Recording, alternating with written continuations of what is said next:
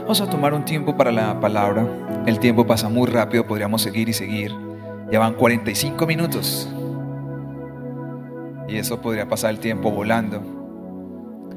Eh, y quiero que usted abra la escritura en Juan capítulo 17, versículo 3. Le animaría que usted pudiera tomar notas.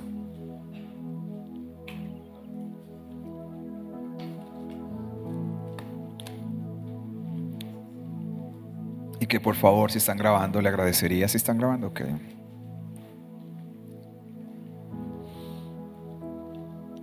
Dice así, tengo que leer para que en el audio quede grabado.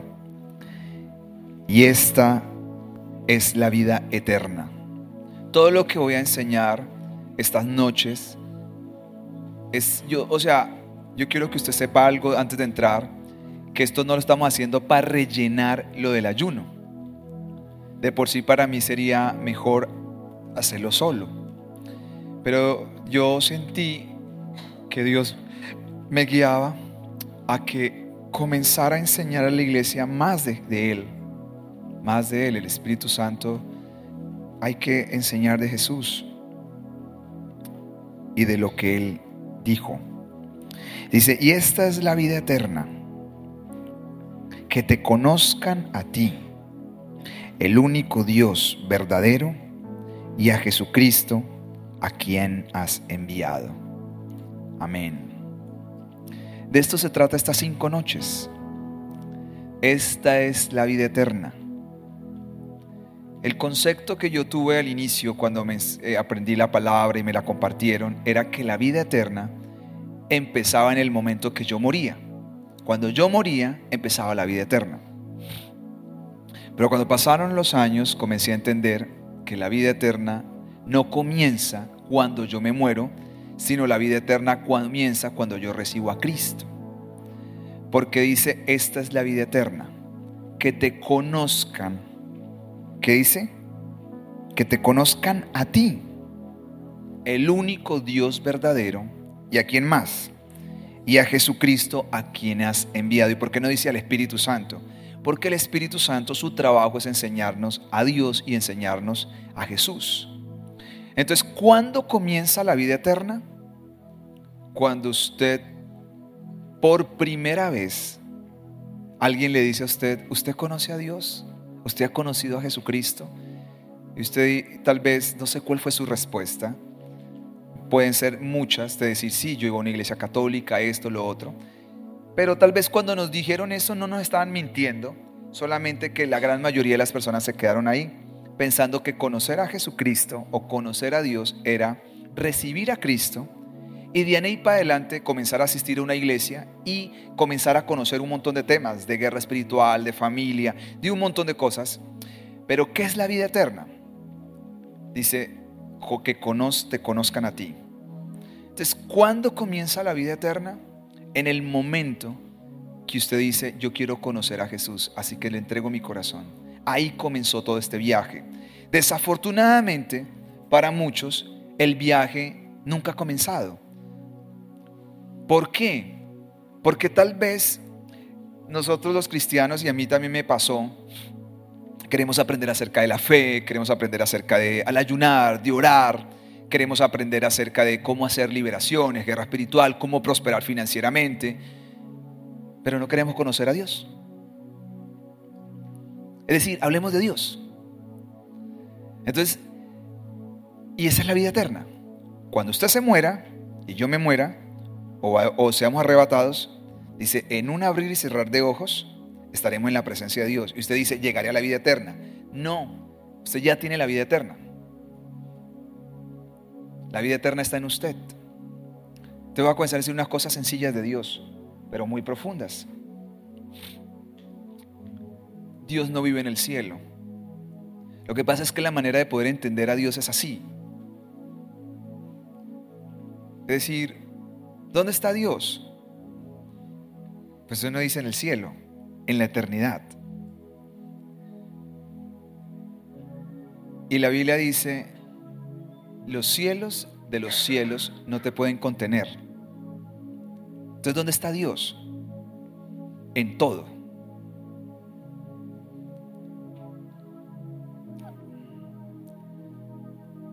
Todo está así en Él. Entonces, cuando usted muera, va a respirar la eternidad. Porque la eternidad está en todos los lados. Porque por primera vez va a comenzar a ver a Dios en todos los lados. Como nunca antes. Entonces yo voy despacio. La manera como Dios quiso acá en la tierra que nosotros parcialmente conociéramos a Dios son de cuatro maneras principales. No quiere decir que son, no hay más, pero las principales es. Dios quiso que nosotros le conociéramos a través de la naturaleza. Eso está en Romanos 1 y en el Salmo. hay varios salmos, el 19 y otros más, donde dice que el firmamento cuenta la gloria de Dios. Entonces, cuando usted se muera, va a la eternidad, usted dice, ¿a qué vamos a la eternidad? Que es otro gran tema. ¿A qué vamos a hacer cuando después que usted y yo muramos? ¿A qué vamos? ¿A mega servicios donde Jesucristo es el que va a predicar? La Biblia nos dice que una de las cosas que vamos a ir es a ver a Dios en todos los lados. David dijo, ¿a dónde huiré de tu presencia? ¿A dónde me esconderé de tu espíritu? Y dice, si hiciera un, en el Seol una habitación, ahí estás tú. Quiere decir que Dios no solamente está en el cielo, porque está en todos lados. ¿Qué es el infierno? Es un lugar que Dios creó donde Él no va a estar, absolutamente, donde Él va a retirar totalmente.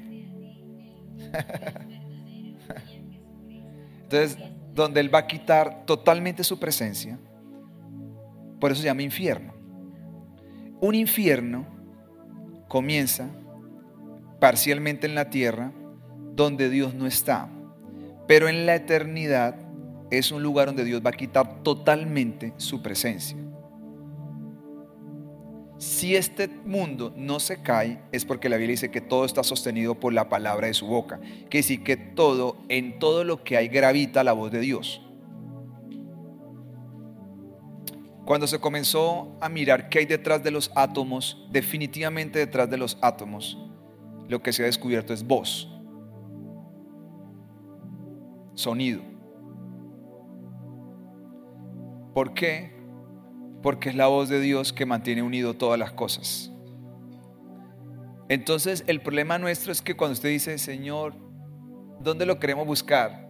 Allá y Dios está en todo. Porque Dios no está limitado en tiempo ni en espacio. La eternidad está en Dios. Dios no está en la eternidad, porque si no, alguien tiene que haber creado la eternidad.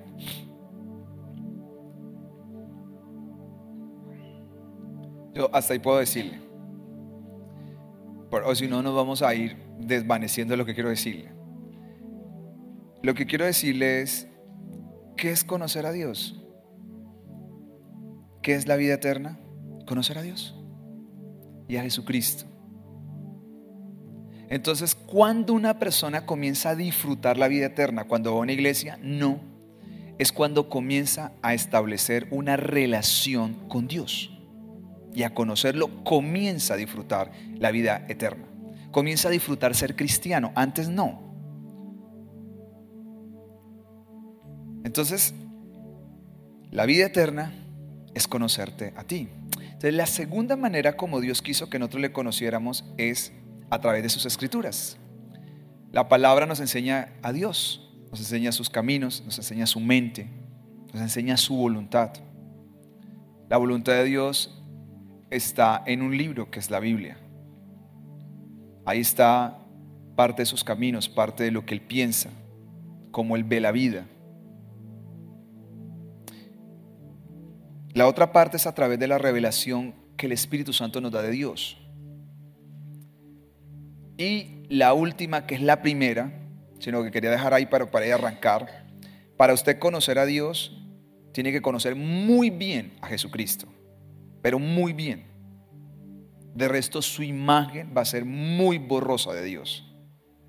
Usted puede estudiar de Elías, de Abraham, de Noé, de Moisés, de todos estos personajes y genial.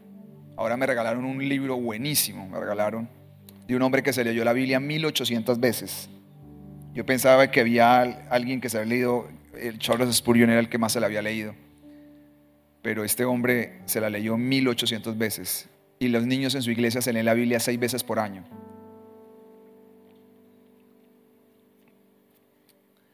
Y yo lo estoy leyendo el, el libro de estudio y me impacta, chévere.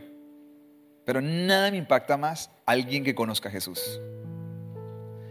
Se lo digo con toda franqueza. Me gusta porque yo soy un pastor, soy un predicador y como predicador pues necesito tener muchas herramientas, como el ingeniero, como el abogado, como el arquitecto, como todas las cosas. Esta es mi profesión.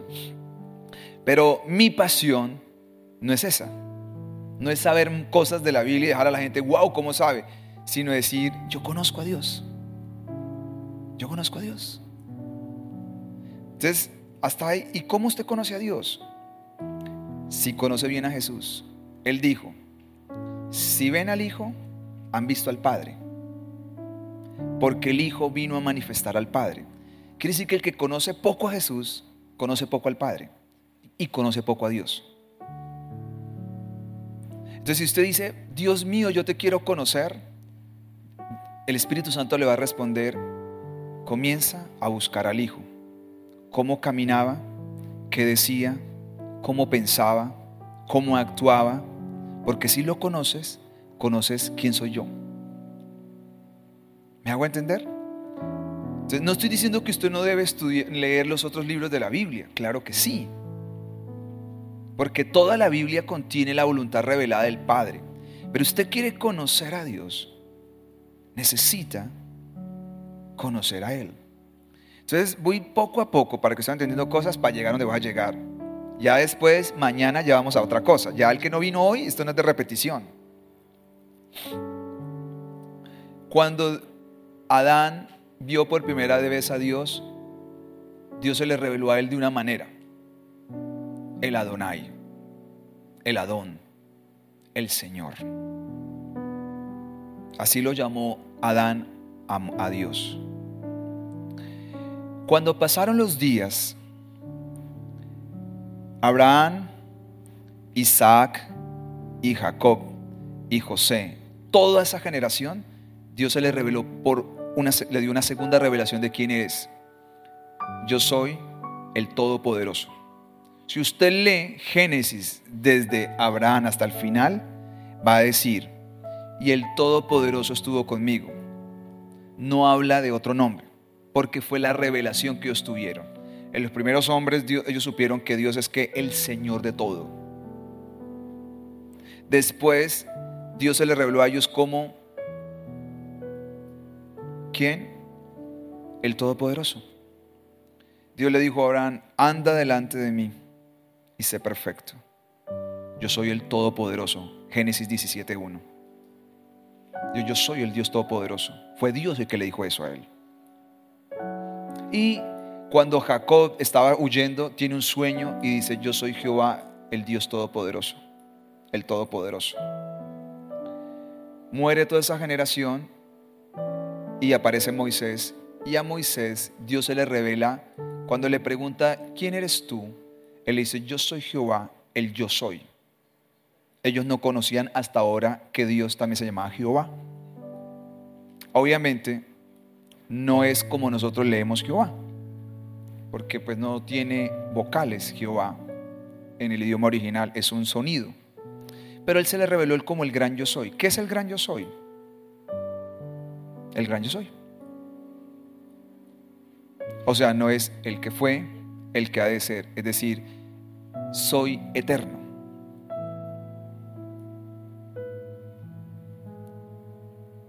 Se tiene que saber distinguir que Dios no es infinito. Infinitos son los números, pero Dios no es infinito. Es eterno. Entonces, Dios se le revela a él así. Después aparece una mujer que se llama Ana y llevó la cosa a un nivel mayor. Ana es la primera persona que dice en la tierra, Jehová es de los ejércitos, el Dios que pelea. Y David dice, Jehová, el Dios de los escuadrones, cuando pelea con Goliat. porque viene una revelación mayor de Dios. Quiere decir que la revelación va siendo progresiva. Viene el libro de Malaquías y Malaquías es el último profeta que profetiza en la antigüedad. Y después de ahí hay un silencio en la tierra donde Dios no volvió a hablar. Aproximadamente entre 400 y 600 años Dios no vuelve a hablar. Todo quedó callado. No volvió a hablar profetas ni nada.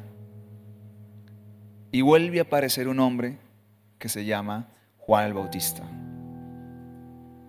Y comienza a predicar una cosa rarísima para todo mundo. El reino de los cielos se ha acercado. Por tantos, arrepentidos, porque el reino de los cielos se ha acercado. Y viene uno tras de mí, el cual no soy digno ni siquiera de desatarle los cordones de sus sandalias. Y aparece Jesucristo y dice, ustedes le dirán a Dios, Padre nuestro. Y llevó la cosa a otro nivel. Porque Dios se fue revelando. Y Jesús viene a decirnos que Dios es el Señor, que Dios es el Todopoderoso, que Dios es Jehová de los ejércitos, es Jehová el gran yo soy. Él dijo en el libro de Juan siete veces que Él es el gran yo soy, que Él es el yo soy. Pero viene a decirnos que Dios es un Padre y deja la revelación ahí. Es la última gran revelación que tenemos de Dios. Y eso nos tocó a nosotros. ¿Me hago entender? Esta es la que nos tocó a nosotros. Entonces, ¿cuál es la idea que Dios quiere que nosotros experimentemos? Todas sus dimensiones. Dios quiere que lo podamos conocer como el Señor. Yo creo ahora que estoy predicando el sufrimiento, o sea, a veces la gente se espanta con lo que estoy predicando, pero si yo fuera más a fondo, hay momentos donde Dios tiene que enseñarnos a nosotros que Él es el Señor. Que Él es el Señor. como dice Isaías, que Él nos hizo a nosotros mismos y nosotros no nos hicimos a nosotros mismos. Y a veces tiene que enseñarnos a través también de la disciplina, yo soy el Señor. Yo soy el Señor y quiero que lo sepas.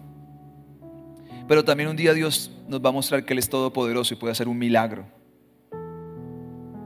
Como Dios también se reveló con a Abraham, yo estoy acortando porque el tiempo no tengo largo, Abraham se le reveló, a Abraham le dieron tres revelaciones de Él. Él conoció a Dios como el Todopoderoso, como Jehová Jireh, el Dios de la provisión.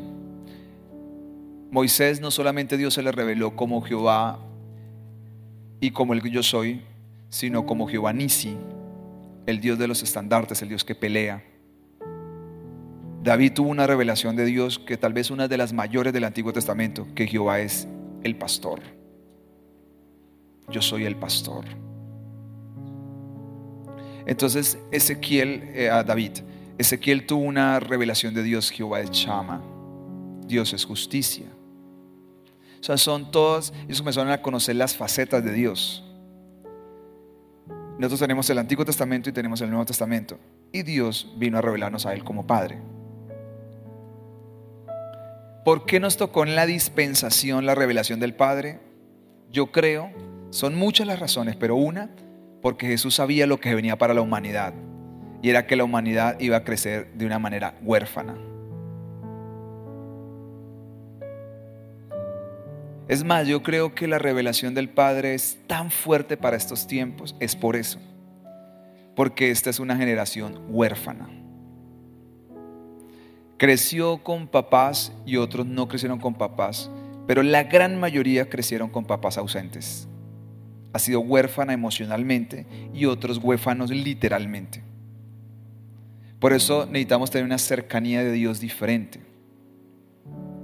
Entonces, hasta ahí voy. ¿Me estoy haciendo entender? Entonces, cuando Jesús vino y caminó entre nosotros, nos enseñó cómo era Dios. Nos enseñó todo. Que era justo, que era poderoso, por eso caminó sobre las aguas. Comenzamos a ver, eso son cosas sobrenaturales que usted le hable al agua y se convierta en vino, ¿Qué nos está mostrando ahí? Que Él es el Todopoderoso, que caminaba sobre las aguas. Y eso que Él lo hizo no como Dios, lo está haciendo como hijo de Dios, no como Dios. Pero todo eso comienza a revelarnos. Él vino y a una viuda que estaba a punto de enterrarle a sus hijos, Él lo resucita, la viuda de Naín. Y comienza a revelarnos que Dios es justo. Y usted dice, ¿por qué no le resucitó a otras viudas?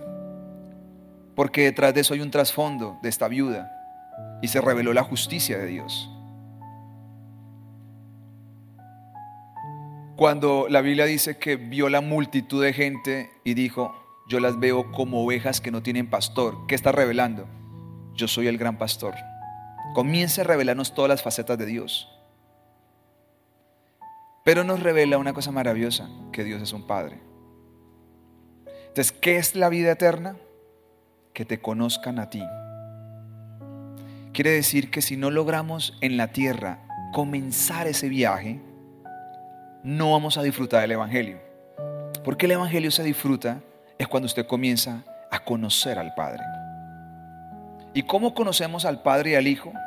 Por medio del Espíritu Santo, por medio de la palabra, pero conociendo a Jesús.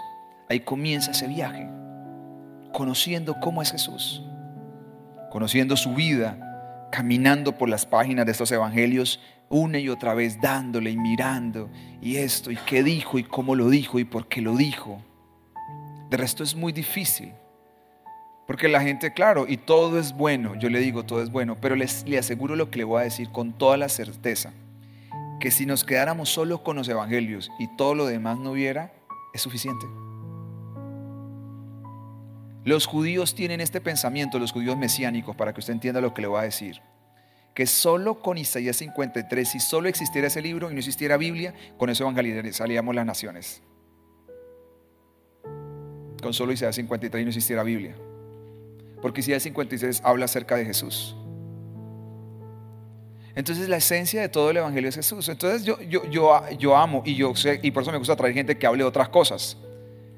Pero mi llamado es hablar de estas cosas. Porque hay gente que pues habla de otras cosas, proféticas, apostolados, eh, bueno, X, Y razón, cosas. Y todas esas cosas funcionan y son muy buenas y son muy importantes conocerlas y entenderlas para poder vivir el Evangelio al máximo. Pero si usted no comenzó a conocer al Padre y al Hijo y al Espíritu Santo, pues usted se está perdiendo la vida eterna, porque esa es la vida eterna. Todo lo demás añadidura. Usted puede hacer institutos bíblicos, mapas, todas esas cosas que son buenas para mirar, para estudiar historia, geografía, filosofía de la Biblia. Pero si no conoce a Jesús, no hay nada. Porque se está perdiendo la vida eterna. ¿Qué es la palabra conocer? La palabra conocer significa intimar. Y la palabra intimar viene, viene de otra palabra que se pueden unir y es desnudez. Entonces, ¿qué es conocer a Dios? Donde Dios se desnuda. Por decirlo así entre comillas, y usted se desnuda. El, clima más alto que hubo en la tierra cuando Jesús caminó antes de la muerte y todas cosas se llama la transfiguración. ¿Han leído ese pasaje la transfiguración? Mateo 17 creo que es donde Jesús se transfigura, que se lleva a Pedro, a Juan y a Jacobo. Dice la Biblia que se transfiguró y apareció Elías y Moisés y se unió el cielo con la tierra. Porque ¿cómo aparecieron ellos? Dice que estaban ahí. Y dice la Biblia que las ropas de Jesús resplandecían. ¿Qué es lo que pasó ahí? El nivel de conocimiento se fue a un nivel inmenso. Porque Jesús se transfiguró, transformó. Y Pedro y Juan quedaron impresionados. Y él les dijo, no digan nada. No van a decir nada. Le impactó tanto a Pedro que dijo, quedémonos acá todos. Esto está buenísimo. Quedémonos acá, hagamos unas enramadas que era lo que hacían para la fiesta de los tabernáculos y quedémonos acá todos. Porque dijo, tenemos a Jesús, Dios apareció en una nube, habló a través de la nube. La segunda vez dice, este es mi hijo amado, a él escuchad. Porque lo, ¿qué es lo que pasó ahí? Se quitaron todas las barreras. Entonces cuando se quitaron todas las barreras, ellos pudieron ver a Dios, no lo vieron cara a cara, pero lo pudieron acercar. Y si le sigo profundizando la escritura, que estaba entendiendo qué es esto. Cuando en el Antiguo Testamento Dios descendió, literalmente que descendió, ¿cuándo fue? En los tiempos de Moisés, cuando le, dio las tablas. No sabemos si los diez mandamientos o, todas las demás cosas, pero dice la Biblia que el monte ardía y Dios estaba ahí y hablaba y les dijo, no vayan a pasar del monte animal o persona que cruce una raya se muere. Pero ¿por qué cuando Jacob, Juan y ellos cruzaron la raya no se murieron? Si Dios descendió igual. Ahí estaba Jesús. Porque no estamos escondidos en Jesús. Ahí comienza el secreto de comenzar a conocer a Dios. Entonces, si usted no conoce a Dios, está perdido. Pues dice, yo he pasado todos los años un montón de vainas, sabiendo cómo llaman los demonios, un montón de cosas, pero no sabe cómo llama Jesús.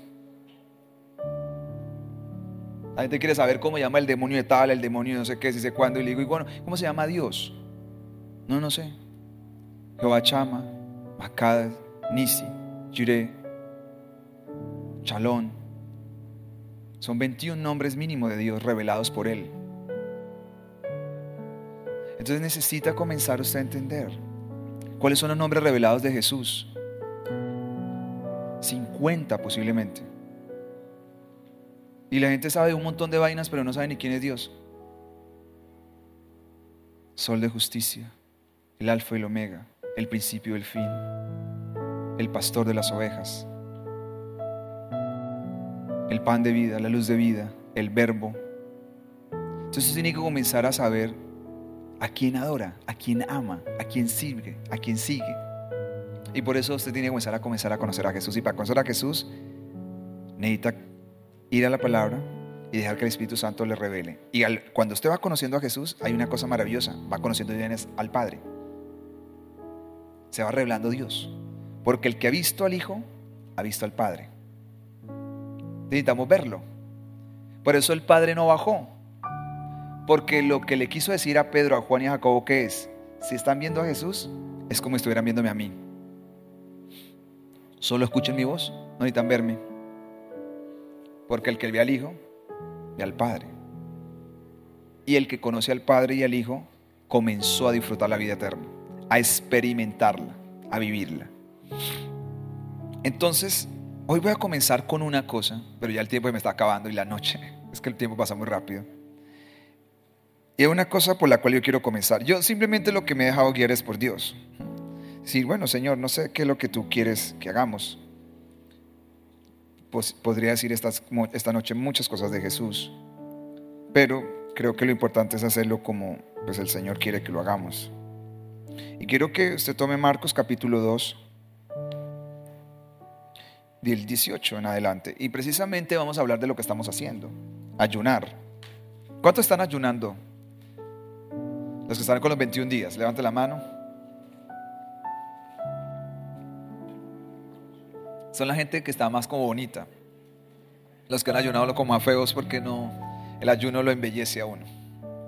¿Sí o no? Algunos como que, como que, a mí no, pastor, ¿qué me está pasando? Está en el proceso de transfiguración. Si usted está delante de Dios, se comienza a transfigurar. Entonces, y los discípulos de Juan y los discípulos de los fariseos, ¿qué dice la Biblia? Ayunaban. Y vieron y dijeron, ¿por qué los discípulos de Juan y de los fariseos ayunan y tus discípulos no ayunan? La pregunta que le están haciendo. Ese es el espíritu del fariseo. Siempre estar pensando y criticando lo que se hace. Usted tiene que tener en cuenta eso. Todo lo que es religioso siempre tiene una voz de crítica. Para todo. Después, ¿qué dice? Y Jesús dijo, ¿acaso pueden los que están de bodas ayunar mientras está con ellos el esposo? Si hay un día para no ayunar, es los tiempos de casarse.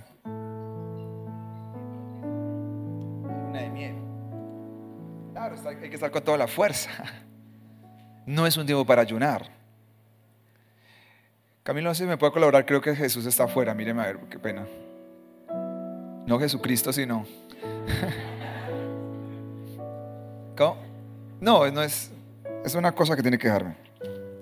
Entonces dice: Entre tanto que tienen consigo al esposo, no pueden ayunar.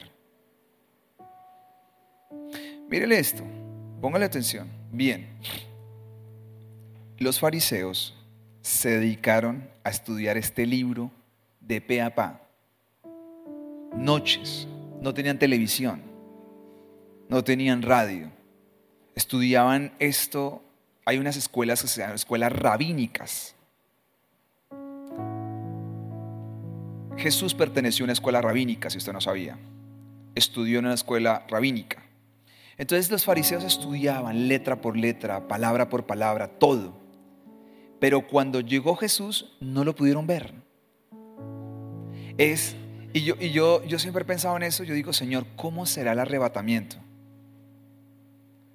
Porque debe ser muy triste usted haber pasado muchos años en una iglesia y, haber, y Jesús haberse llevado a la iglesia y tú estás esperando, ¿y cuándo viene Jesús? Y ya fueron todos. Porque usted estudió tanto tiempo esto, esperando ese momento, ah, pero no lo discernió nunca. Nunca lo pudo ver, ellos nunca lo pudieron ver. Tenían a Jesús delante de ellos, el que habían estudiado, al Mesías. Estúdielo y estúdielo las señales por aquí, por allá. Y llegó, caminó y no lo veían. No lo podían ver. Entonces ellos cuestionan a Jesús, bueno, ¿por qué sus discípulos no ayunan y todas esas cosas? Y dice Jesús, pero vendrán días cuando el esposo les será quitado y entonces en esos días comenzarán a ayunar. Por eso nosotros ayunamos. Estos pasajes me, me animan a ayunar, porque si usted lee la Biblia, como yo la he leído, palabra ayuno casi no aparece en el Nuevo Testamento, aparece en el Antiguo. No tanto en el Nuevo. Por eso no dice tampoco hay que ayunar a la loca por ayunar. Tiene que tener un propósito. Si no, usted termina realmente entrando, viviendo con una mente religiosa. Y después dice, y acá es donde quiero que llegaron, 21 y 22, nadie pone remiendo de paño nuevo en vestido viejo. De otra manera, el mismo remiendo nuevo tira lo viejo y se hace peor la rotura. Nadie echa vino nuevo en qué? En odres viejo. De otra manera, el vino nuevo rompe los odres y el vino se derrama y los odres se pierden, pero el nuevo vino en odres nuevos se ha de echar. Y chao y los despidió. ¿Entendieron? No entendieron. Pero nosotros sí lo entendemos. ¿Por qué lo entendemos? Por el Espíritu Santo. ¿Qué les estaba diciendo a ellos Jesús? Dos cosas. que hay un vino nuevo y hay un vino añejo. Y que hay un odres nuevo y un odres viejo. Y el odres nuevo es para el vino nuevo. Y ya, los dejó perdidos. Porque le estaban preguntando del ayuno. Y quedaron perdidos porque les digo, cuando el esposo se ha quitado, ayunarán y ya y se fue. Ellos no entendieron que está hablando de él. Y los dejo más perdidos porque después les dice esto. Entonces, ¿por qué no me puedo demorar? Es, quiero hacerlo rápido. Esto que dijo Jesús sigue siendo, teniendo vida hoy. Y este es parte del problema de nosotros los cristianos. ¿Qué es? Que si Dios tiene un vino nuevo para darnos, no lo puede colocar y no lo va a colocar en un odres viejo porque se va a perder las dos cosas, el vino y el odres. ¿Qué es el odres? La vida de la persona. El odres representa la vida, pero específicamente representa la mente de la persona. ¿Qué es el vino? El vino representa lo nuevo de Dios a través de la obra del Espíritu Santo. Porque una de las manifestaciones del Espíritu Santo en la Biblia es el vino. Entonces, todo lo nuevo que Dios tenga para usted si usted no experimenta un cambio de mentalidad, Dios no lo puede depositar porque lo ama usted. Y lo ama tanto que si le pone el vino, se pierde usted y se pierde el vino. Ahí está el número para que me lo llame si quiere que está. Gracias.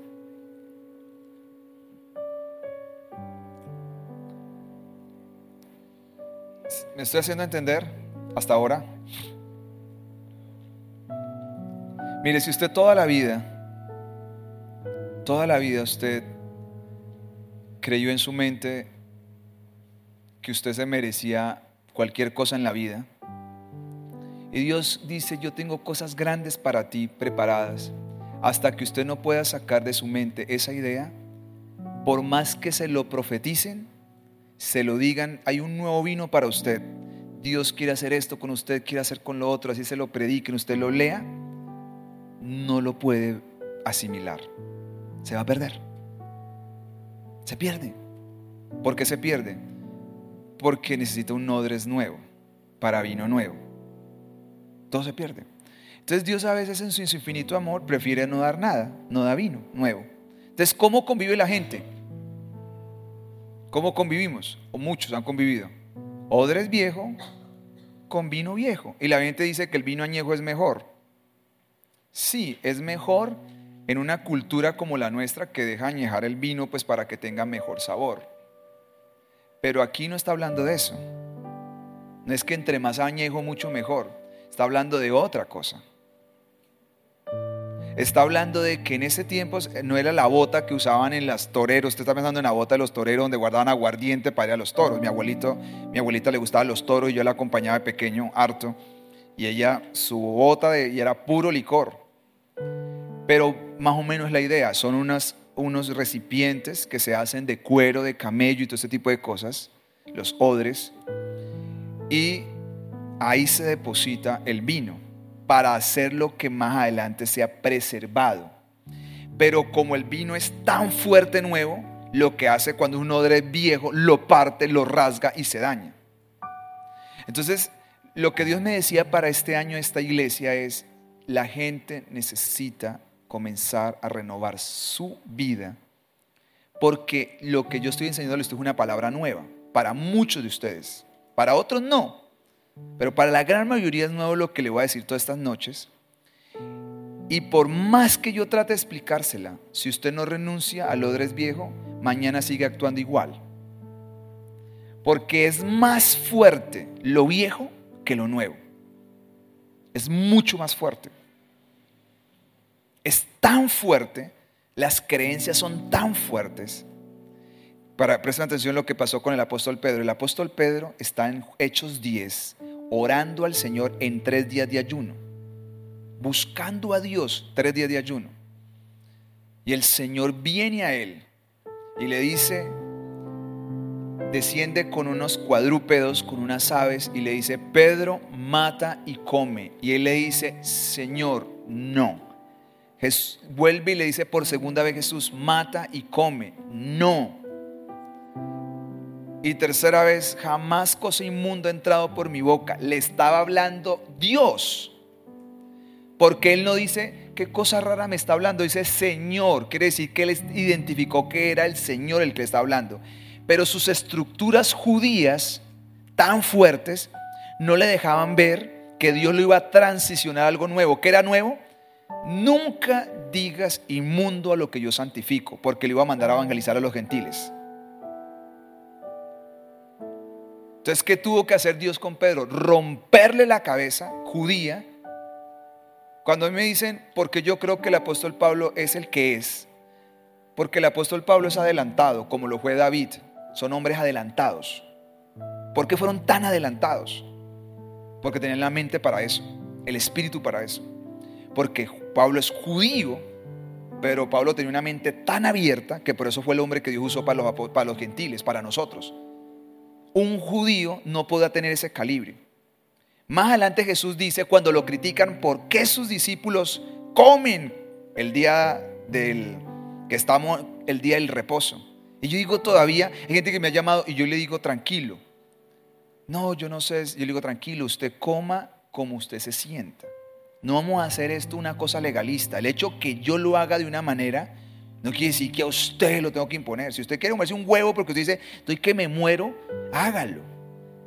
Me hago entender, yo no le voy a imponer lo que yo hago, porque usted tiene que revelársele. O si usted dice, no, el pastor nos metió fue en un régimen de aguantar hambre y no entendió que es Dios que usted tiene que revelar. Si usted quiere comer, coma como usted quiera. A mí Dios se me reveló de una manera. Porque usted tiene que poder hacer la transición. Entonces, ¿qué pasa? Jesús le dice, recuerden ustedes a David, que David tuvo hambre con todos sus hombres y entró al templo y comió los panes sagrados, se lo dio todo y no se murieron. Porque el que entraba y comía los panes sagrados profanaba el templo y era digno de muerte, pero el Señor no lo mata. ¿Por qué no lo mata? Porque David era adelantado. Tenía la cabeza abierta.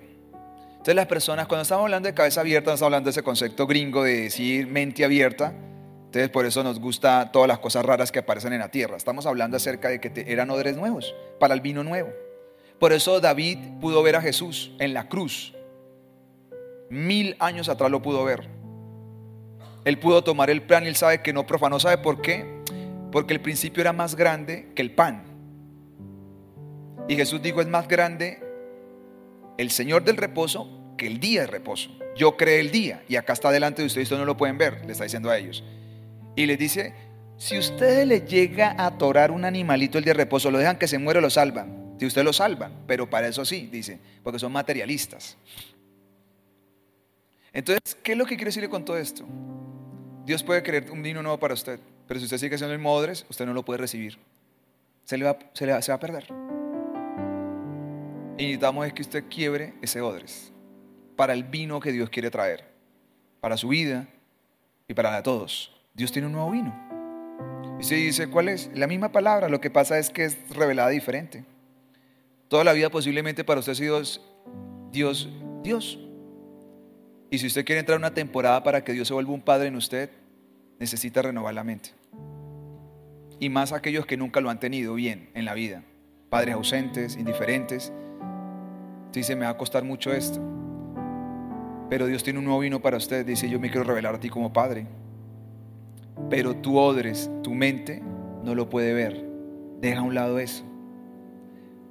Porque si no, no puedes recibir lo nuevo de Dios. Y mi tarea es guiar a la iglesia a esto. Dios a mí me está transicionando a algo mejor de lo que yo he visto todos estos años. Yo he visto muchas cosas de Dios maravillosas. Pero yo creo que Dios me está transicionando a cosas nuevas. Hace rato me viene haciendo eso. Y lo que el primer versículo, y esta, esta mañana desde ayer, Señor, ¿cómo empezamos todo esto? Una y otra vez odres nuevos, vino nuevo. Odres nuevos, vino nuevo. En la tarde volví a orar un momento. ¿Qué voy a empezar? Odres nuevos, vino nuevo. Hay un vino nuevo, pero los odres se pueden perder. Porque a veces la revelación es más fuerte que termina usted diciendo, yo no entendí nada. ¿Por qué no lo entendió? Por el odres. Entonces, ¿cómo hago para renovar la mente? Simplemente todo esto que estamos haciendo, de creer, uno comienza a renovarse. ¿Qué es lo que tiene que hacer? Dejar de pelear y rendirse. Dejar de decir, yo ya sé esto, yo ya es. usted ríndase. Ríndase. No más. Ríndase a Dios. Estos días le compartía, tuvimos un profeta acá muy bueno la verdad, una persona que sin conocernos muy asertiva y bueno, y otras cosas más que, que después por ahí nos, nos, me habló aparte. Yo decía, el hombre de Dios. Y me gustó una cosa porque yo creo en esas cosas, que es la manera de quebrarse. Y él dice, la iglesia estaba seca, nada avanzaba, nada crecía, todo mal, esto. 100 personas, 15 años luchando con 10 personas, 100 personas, se van, vienen, van, vienen, eh, no se afirman, no crecen. Y estaba predicando en Villavicencio y el pastor lo invita a ver una película en su casa. Y dijo, y para acabar de completar la película pirata, y una película que se llama Robin Hood. Entonces él dijo, como que dio a entender, como que la vi por decencia y por respeto con el pastor, vamos a la película de Robin Hood, pirata y todas las cosas. Y justo en la película venía rayada y la película se queda trabada. Y nada que la avanzaban, la sacaban, la limpiaban y nada. Pero en un momento determinado la película sigue rayada ahí, sigue ahí, sigue ahí, no avanza. Y él ve una frase que dice, hasta que los corderos se conviertan en león, hasta que los corderos se conviertan en leones, hasta que los corderos se conviertan en leones. Y él sigue ahí como mirando, oiga, pero no sale de ahí hasta que ¡pum! capta la atención que Dios le está hablando, hasta que los corderos se conviertan en leones. Digo, ese fue el detonante y el cambio para toda la iglesia. Hoy tengo una iglesia muy grande en Ciudad Bolívar y un montón de cosas. Y él dijo, ese es el mensaje, hasta que los corderos se convirtieron en leones. Entonces él me dijo a mí después que yo tenía, y yo ya Dios me lo había dado el mensaje, que yo tenía que transicionar a la iglesia. Él, habla de seis niveles, ¿eran seis niveles? Sé que estuvo también, ¿seis o cinco? ¿Cuánto es? Seis niveles. De ovejas, perros, cerdos, bueno, peces. El caso es que en su visión yo lleve ya la iglesia a bueyes. Pero me faltan los dos niveles mayores, son águilas y leones. Y yo ya Dios me lo había mostrado antes. Decir, mucha gente de acá ya no es tan oveja, porque ya salió de ese nivel de ovejas. Porque aquí no hay de que me visitaron, no me visitaron, me llamaron, no me saludaron. Y acá la gente que llegó sabe cómo es la cosa y camina sola. El nuevo o la persona que vino a otra iglesia, así es el que como que tantico se vive un temblorcito porque dice, uy, el pastor, pero ni siquiera me ha hecho la primera llamada, llevo como ya seis meses y posiblemente va a llevar cinco y no le vamos a hacer la primera llamada. Pues no porque me quite nada, es porque es otro estilo de iglesia que estamos creando. Y yo dije, Señor, ¿cómo va a ser? Decir, tú tienes la palabra, el problema son los odres. Pues tú tienes el vino que yo te estoy poniendo. Falta odres. Entonces yo quiero llevarlo estas noches, por eso quiero que quede grabado. ¿Qué cosas usted necesita comenzar a poner en orden primero en su vida para que comience a transicionar a otra cosa? Queda muy poco tiempo, ya son las ocho y media, algunos tienen ya están como medio cabeceando, pero Vamos a hacer un poquito más y por hoy, ya mañana, si es a las seis y media, vamos a comenzar a adorar a Dios a las seis y media. Comenzamos a adorar a Dios y esto, y en cualquier momento comenzamos las señales y todas esas cosas porque queremos caminar con Jesús. O sea, no es solamente venir esta noche a hacer un culto, todo tipo de cosas, no.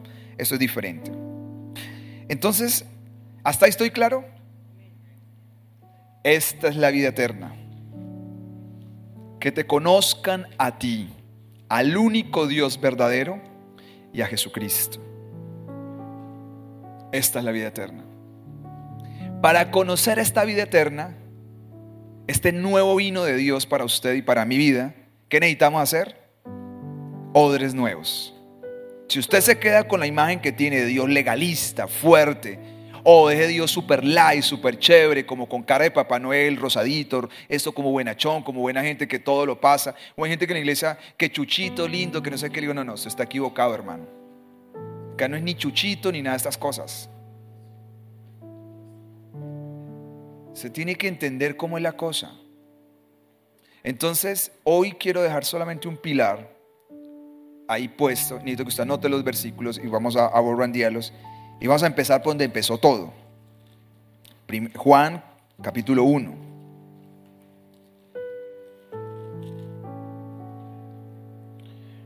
El verbo se hizo carne y habitó entre nosotros, y vimos su gloria como el unigénito Hijo de Dios. Y todas estas cosas. Y Juan dio testimonio del verbo y diciendo esto. Entonces, vamos a leer desde el 14, si me lo pueden poner en la pantalla, hasta el 18. Ahí resumo todo lo que estoy diciendo. Y aquel verbo fue hecho carne y habitó entre nosotros Y vimos su gloria, gloria como el unigénito Padre, lleno de gracia y verdad. Los judíos entendían esta palabra, nosotros la entendemos donde dice, vino y vimos su gloria. La palabra gloria es vino y extendió su tabernáculo acá en la tierra. Jesús era el tabernáculo andando en la tierra. Es que podemos pasar horas aprendiendo de Jesús. Porque el tabernáculo le llamaban el camino, los atrios. La verdad, el lugar santo. Y la vida, lugar santísimo. Entonces cuando dice, y nosotros vimos su gloria, está diciendo, Él vino y puso el tabernáculo en la tierra. Y más adelante dijo, yo soy el camino, la verdad y la vida. Quiere decir, todos los judíos que conocen el tabernáculo y querían ver la gloria de Dios, pues la gloria de Dios está caminando ustedes entre la tierra. Cuando Jesús muere y lo ponen en la piedra, cuando Juan, todo lo dice solo el libro de Juan, otro libro no lo dicen. Acuérdense que este y el libro de Apocalipsis posiblemente son los últimos libros que se escriben en la tierra. O sea, cuando Juan está escribiendo esto, está escribiendo el final de todo. Juan está maduro, un anciano, tiene la revelación tan pura y tan fresca que dice que un querubín estaba a los pies y un querubín estaba a la cabeza. Dos ángeles. Cuando Dios mandó a hacer el arca del pacto, dijo, póngale un querubín adelante y un querubín atrás con las alas extendidas. Quiere decir que la gloria de Dios era Jesús en la tierra, caminando entre ellos. ¿Y qué traía la gloria de Dios? No lo dejen de ver. ¿Qué traía la gloria de Dios?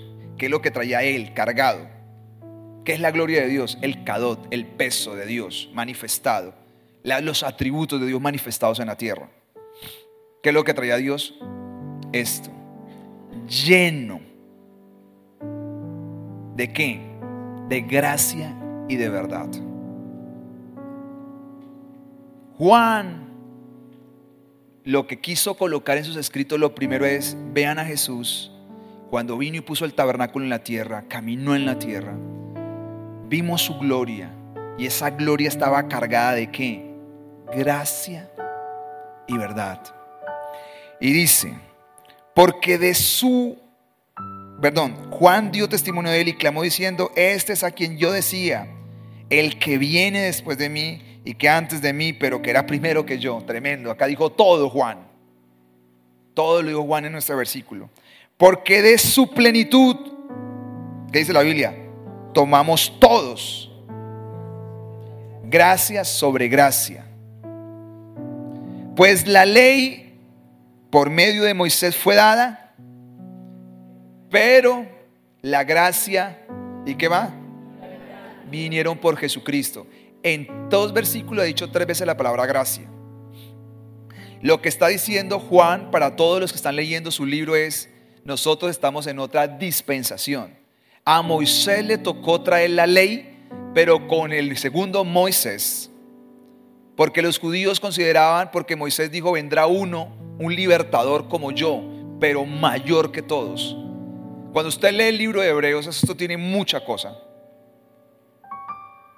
Siete veces se dice que Jesús es superior a todos, superior a los ángeles, y lo segundo que dice es superior a Moisés.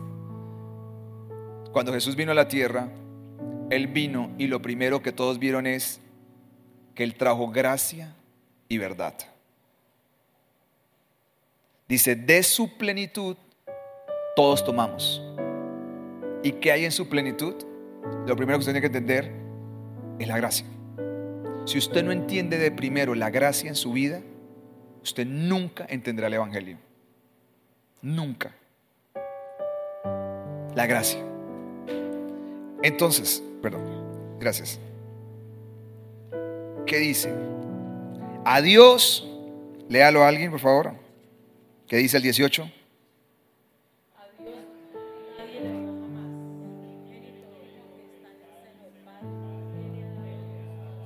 Entonces, ¿cómo conocemos al Padre? A través del Hijo. Quiere decir que si el Hijo venía cargado de gracia y verdad, el Padre está lleno de gracia y verdad.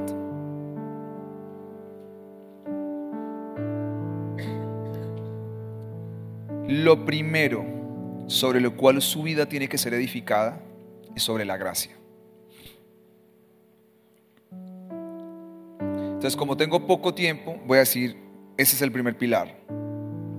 Lo nuevo que usted tiene que entender, el vino de Dios para su vida es ¿Qué es realmente la gracia?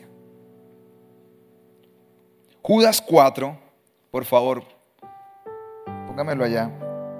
Es que ellos no, ellos no tienen la... Yo no les he dado nada de esto, esto es ahí. Judas 4. Dice, porque algunos hombres han entrado encubiertamente. ¿Qué dice? Los que antes han sido destinados para esta condenación. Hombres impíos que convierten en libertinaje la gracia de nuestro Dios y niegan a Dios el único, su único sueño. ¿Por qué niegan a Dios? Porque pervierten la gracia. Dice que hay gente encubierta. Yo he orado siempre que nosotros no tengamos gente encubierta. Una de las oraciones que yo hago es eso harto. Señor, hay gente que ha pasado 10 años esperando el momento para acabar una iglesia, porque se encubrieron, están encubiertos, satanistas, brujos, sentados en una iglesia 10 años, que se han comprometido, sean todo ese tipo de cosas. Porque Dios dice que convierten la gracia en libertinaje. ¿Por qué el mensaje de la gracia está siendo resistido en un sector de la iglesia cristiana? Porque hay gente que volvió de la gracia, hizo una desgracia. Porque no entiende bien la gracia. La gracia tiene una medida exacta y es, ni es libertinaje, ni es legalismo. La gracia tiene que estar en la medida justa lo que dice la palabra. Lo que dice la palabra en, en Romanos capítulo 6, versículo 10, versículo 1, perdón, Romanos 6, 1, por favor, si me lo ponen. Dice, ¿qué pues diremos? Perseveraremos para que en el pecado para que la gracia abunde y Pablo dice en ninguna manera. Es decir, porque en las iglesias se predica y se dice mucho, Padre, porque donde sobreabunda el pecado, sobreabunda la gracia. Y eso es verdad, pero no es la licencia para pecar. Entonces, estas cosas han pervertido la gracia. Vamos a leer otro texto, primera de Pedro 3:18, para entender un poquito más. Y este es el texto que a mí un día me hizo pensar.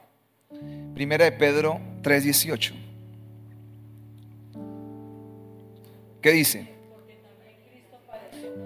por nuestros pecados, el justo por los injustos, para llevarnos a Dios. Perdón, es segunda de Pedro. Estamos leyendo el que. Segunda de Pedro, perdón, sí, esto no, yo decía, pero esto no es. Segunda de Pedro.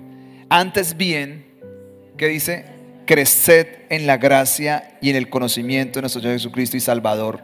A Él sea la, la gloria ahora hasta el día de la eternidad. Amén. Voy a dejar solamente dos cosas y mañana sigo porque usted tiene que entender. Entonces, esto es, lo que yo sabía de la gracia hace muchos años era que la gracia es para salvación. Entonces, Efesios 2.18, esta era la gracia que yo conocía. Efesios 2.18, pongámoslo rápido y voy a decir tres textos más y ahí dejo todo listo para mañana. ¿Qué dice? Efesios 2.18, ¿alguien se lo sabe? Antes bien, por gracia sois salvos. ¿Y no por medio de qué? Dice, porque por medio 2.10. ¿Qué le dije yo? 2.8, 2.8, perdón, 2.8. 2.8. Por gracia sois salvos por medio de la fe y esto no es de vosotros, pues es un don de Dios. Esta es la gracia que yo conocí por muchos años y es, yo soy salvo por la gracia de Dios. ¿Entendemos eso? No lo entendemos, ni siquiera esa parte. Entonces, somos salvos por gracia. Pero si leemos también Tito 3.7, dice, para que justificados por su gracia, viniésemos a ser, a ser herederos conforme a la esperanza de la vida eterna. Entonces, ¿qué está diciendo? Por gracia uno se salva y por gracia iremos al cielo.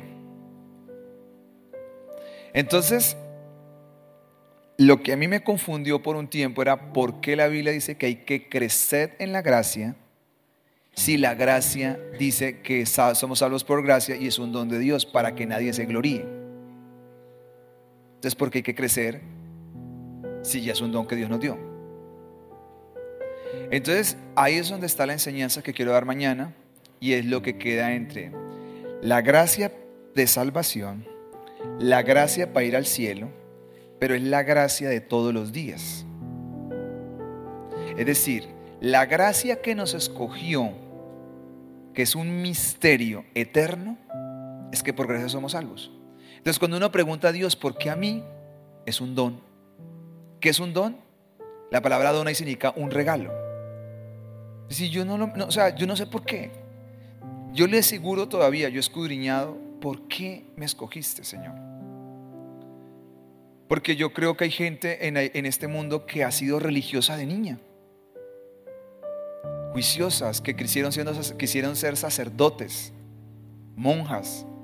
Esas personas serían las personas más idóneas para decir, Dios se le aparezca decir, no es la religión católica, es el cristianismo, yo quiero que tú seas un pastor. No entiendo. No entiendo por qué yo salvo, por qué otros no. Porque gente que ha maldecido a Dios, Dios las toma y las coge y los busca y los lleva y los arrincona por un lado, por otro lado y los busca. La única explicación que da la Biblia es por gracia sois salvos, y esto no es de vosotros, es un don de Dios.